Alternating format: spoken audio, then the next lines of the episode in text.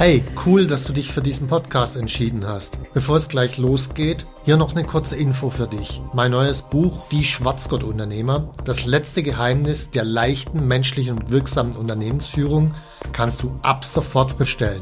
Den Link dazu findest du in den Show Notes. Jetzt aber zurück zum Podcast und viel Spaß mit dieser Folge.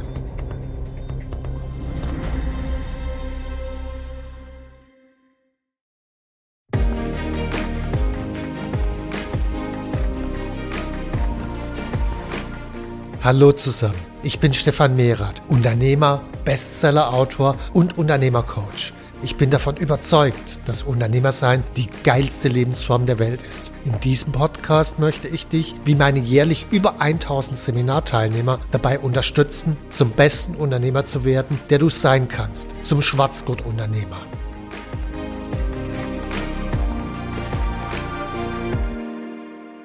Ja, hallo, herzlich willkommen zu meinem heutigen Podcast. Bei meinem heutigen Podcast geht es um das Thema Führungsstile und diesmal interviewt mich wieder die Saskia, Mitarbeiterin, Kundenmanagerin bei Unternehmercoach und sie hat eine extrem gute Einsicht in die Fragen, die die Kunden immer stellen, logischerweise bei ihrem Job. Und deswegen, ja, herzlich willkommen, Saskia, und äh, bin gespannt auf dein Interview mit mir. Hallo Stefan, freut mich, dass ich mal wieder die Gelegenheit dazu habe. Viele unserer Kunden, für die ist natürlich Führung ein ganz, ganz großes Thema und auch, welche Führungsstile sie für sich selber wählen. Welche Führungsstile gibt es denn überhaupt, Stefan? Also für mich gibt es insgesamt fünf Führungsstile. Und das sind Führungsstile, die haben sich allesamt historisch, also in der Menschheitsgeschichte rausgebildet. So der älteste Führungsstil ist, so wie man die Pyramiden früher gebaut hat oder Bewässerungskanäle halt kurzerhand mit Zwang und Peitsche und die hatten gar keine große Wahl und der Mitarbeitereinstellungsprozess ging in der Regel auch auch so, da ist halt eine Armee losgezogen, hat eine Ration Sklaven mitgebracht und dann haben die halt eine Pyramide gebaut. Das heißt, das Ganze funktionierte per Zwang. Das ging in unterschiedlichen Facetten äh, los bei den alten Ägypter oder Sumerern und bis eigentlich über den Feudalismus mit Zwangabhängigkeit bis Ende des 18. Jahrhunderts, würde ich sagen. Und dann gab es die Industrialisierung, äh, Bauernbefreiung und diese ganzen Themen. Und plötzlich waren die Arbeitskräfte frei, zumindest formal frei, was sie vorher nicht waren und ich konnte nicht mehr direkt mit Zwang führen. Also natürlich war das am Anfang der Industrialisierung alles andere als ein Zuckerschlecken logischerweise, aber dieser unmittelbare direkte Zwang, du bist mein Eigentum und ich darf mit dir machen, was du willst, der war erstmal weg. So ab diesem Moment hat sich der Führungsstil verändert. Es gab Arbeitsverträge, es gab Prozesse, Systeme, die der Industrielle damals geschaffen hat. Also der eine hat, was weiß ich, die Schraube produziert, der nächste hat die Schraube reingedreht und so weiter. Und äh, nach dieser praktischen Methode den Menschen dann Aufgaben entlang eines Ablaufs zu geben, plus freie Verträge, ist dann schließlich geführt worden. So, das erfordert natürlich erstmal bei dem Führenden die Fähigkeit, ein Stück weit loszulassen, weil ich kann den ja nicht mehr zwingen. Auf der anderen Seite, der könnte ja zumindest theoretisch und dann später auch ab Ende 19. Jahrhundert auch praktisch einfach seinen Arbeitsplatz wechseln. Äh, das heißt, ich muss dann schon anders führen. Und es erfordert auch bei dem Geführten die Fähigkeit, auch dann, wenn der, der führt, gerade wegguckt, trotzdem noch meinen Job zu machen, weil die Führung durch Zwang, die funktioniert eigentlich nur, wenn der mit der Peitsche permanent nebendran steht. Sobald er sich umdreht, funktioniert es ja nicht mehr. So, also das erste ist Zwang, das zweite ist Systeme, Prozesse, Abläufe, Aufgaben. Und dann wurde die Entwicklung im Lauf der Zeit wurde immer schneller und das Ganze wurde auch komplexer. Das heißt, ich konnte bestimmte Aufgaben, die waren so komplex, ich konnte die gar nicht mehr im System abbilden und die haben sich auch so schnell verändert, dass es gar nicht mehr gelohnt hat, den System abzubilden, weil ich hätte ja das System dann alle paar Jahre mal komplett überarbeiten müssen. Und ab diesem Moment wurde dann zu übergegangen, äh, mit Zielen zu führen. Da fällen so Stichworte drunter wie Management by Objectives und so weiter. Und äh, da habe ich meinen Mitarbeitern Ziel gegeben, also zum Beispiel im Vertrieb, bring mir eine Million Umsatz im Lauf dieses Jahres rein. Und wie er das dann gemacht hat, also zumindest solange er sich an den ethischen Kodex des Unternehmens gehalten hat, ist weitest, weitestgehend egal. Also äh, Er hat einen viel größeren Freiraum als vorher. Das heißt, der Mitarbeiter braucht plötzlich Fähigkeiten der Selbstorganisation, Fähigkeiten der Selbstmotivation und muss dann auch lange Zeit, wo ich ihn mit dem Ziel allein lassen, trotzdem in der Lage sein, dieses Ziel von sich aus zu verfolgen, Strategien zu entwickeln und so, setzt also eine viel größere Kompetenz voraus und zugleich bei demjenigen, der führt, natürlich auch ein Loslassen, weil ich habe ja keine Ahnung mehr, wie der das macht. Also ob der jetzt äh, das Vertriebsgespräch so führt oder so führt, keine Ahnung, weiß ich nicht. Das heißt, da muss ich auch ein Stück loslassen. So, dann haben wir den dritten Stil, das ist Führung mit Zielen. Dann der vierte Stil ist, äh, das mit den Zielen hat auch irgendwann kam das an seine Grenze, weil die Ziele sich immer schneller verändert haben. Die Rahmenbedingungen haben sich immer schneller verändert. Das war so Ende der 90er Jahre, vor allen Dingen im Softwarebereich. Da hat man halt festgestellt, okay, früher ging man von einem klassischen Modell aus.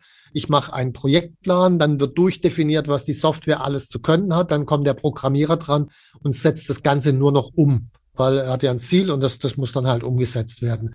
So, jetzt hat man aber festgestellt, dass so die Anforderungen an so ein Softwareprojekt durch neue technologische Entwicklungen, durch neue betriebsbedingte Abläufe, durch neue Gesetze oder was auch immer, sich relativ schnell geändert haben. Also von so einem kompletten Softwarepaket so pro Monat haben sich vielleicht ein bis vier Prozent der Anforderungen verändert. So, jetzt habe ich eine Software, wo ich zwei Jahre dran arbeite, dann sind es halt äh, zwischen 24 bis 96 Prozent der Anforderungen, die sich verändert. Also 96 Prozent heißt, es ist eine komplett neue Software.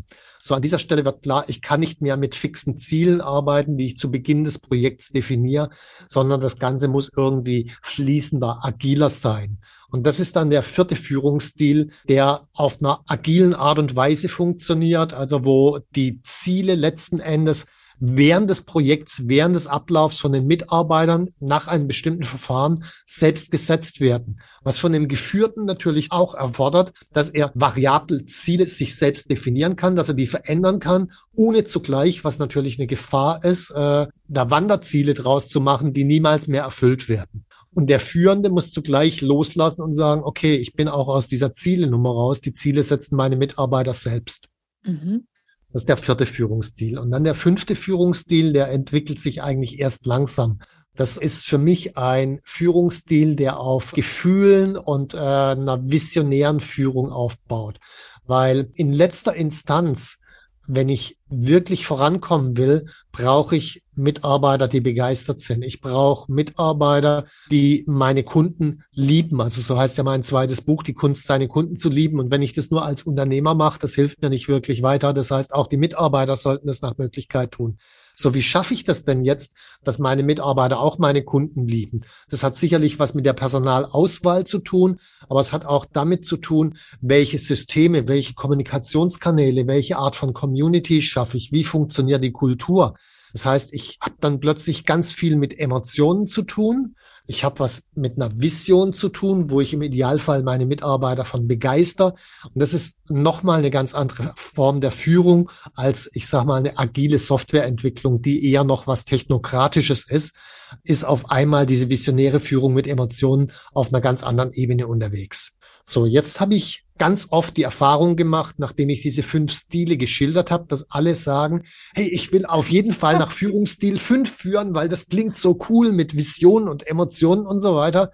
Ähm, das ist, glaube ich, der falsche Ansatz. Man muss schauen, was braucht's denn eigentlich im Unternehmen? Wenn ich beispielsweise einen McDonald's führen will, dann führe ich den nicht mit Vision und emotionaler Führung, sondern dann gehe ich daher mit Aufgaben, Systemen und Prozessen und für das Management vielleicht noch mit Zielen. Aber ansonsten führe ich die nach Stil zwei und drei.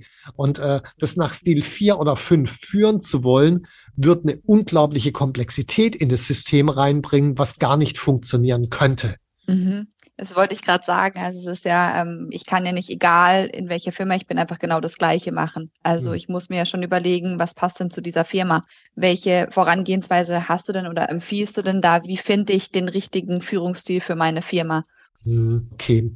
Für mich ist jetzt erstmal die Frage, wie schnell ändert sich die Umwelt? Wenn die Umwelt sich relativ langsam verändert in meinem Bereich, kann ich eher mit Systemen und Prozessen arbeiten. Wenn sie sich sehr schnell verändert, dann werde ich eher zum höheren Stil gehen müssen. Dann ist für mich eine zweite Frage die Komplexität. Äh, ist es fachlich eher was einfach gestricktes? Dann kann ich eher mit einem niedrigeren Führungsstil arbeiten. Oder brauche ich wirklich die kompletten Gehirne und Herzen meiner Mitarbeiter?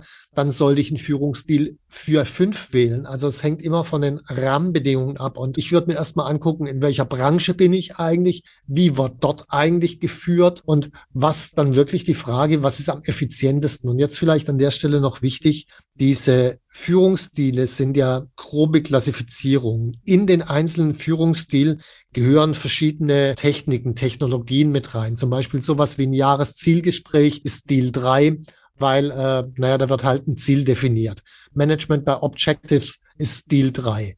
Stil 4 wäre zum Beispiel sowas wie Scrum im Softwarebereich oder Beyond Budgeting aus dem Finanzbereich oder Holacracy. Das heißt, es sind eine ganze Menge von Einzeltools, die in diese Gruppen reinpassen.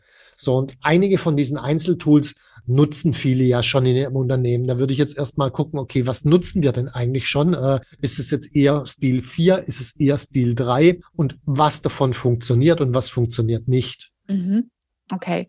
Und ähm, entscheide ich mich dann für einen Führungsstil für die ganze Firma oder ist das für Mitarbeiter auch nochmal unterschiedlich? Weil wir sind ja alles sehr individuelle Menschen. Wahrscheinlich hat auch jeder seine eigenen Bedürfnisse, wie er geführt werden möchte oder nicht.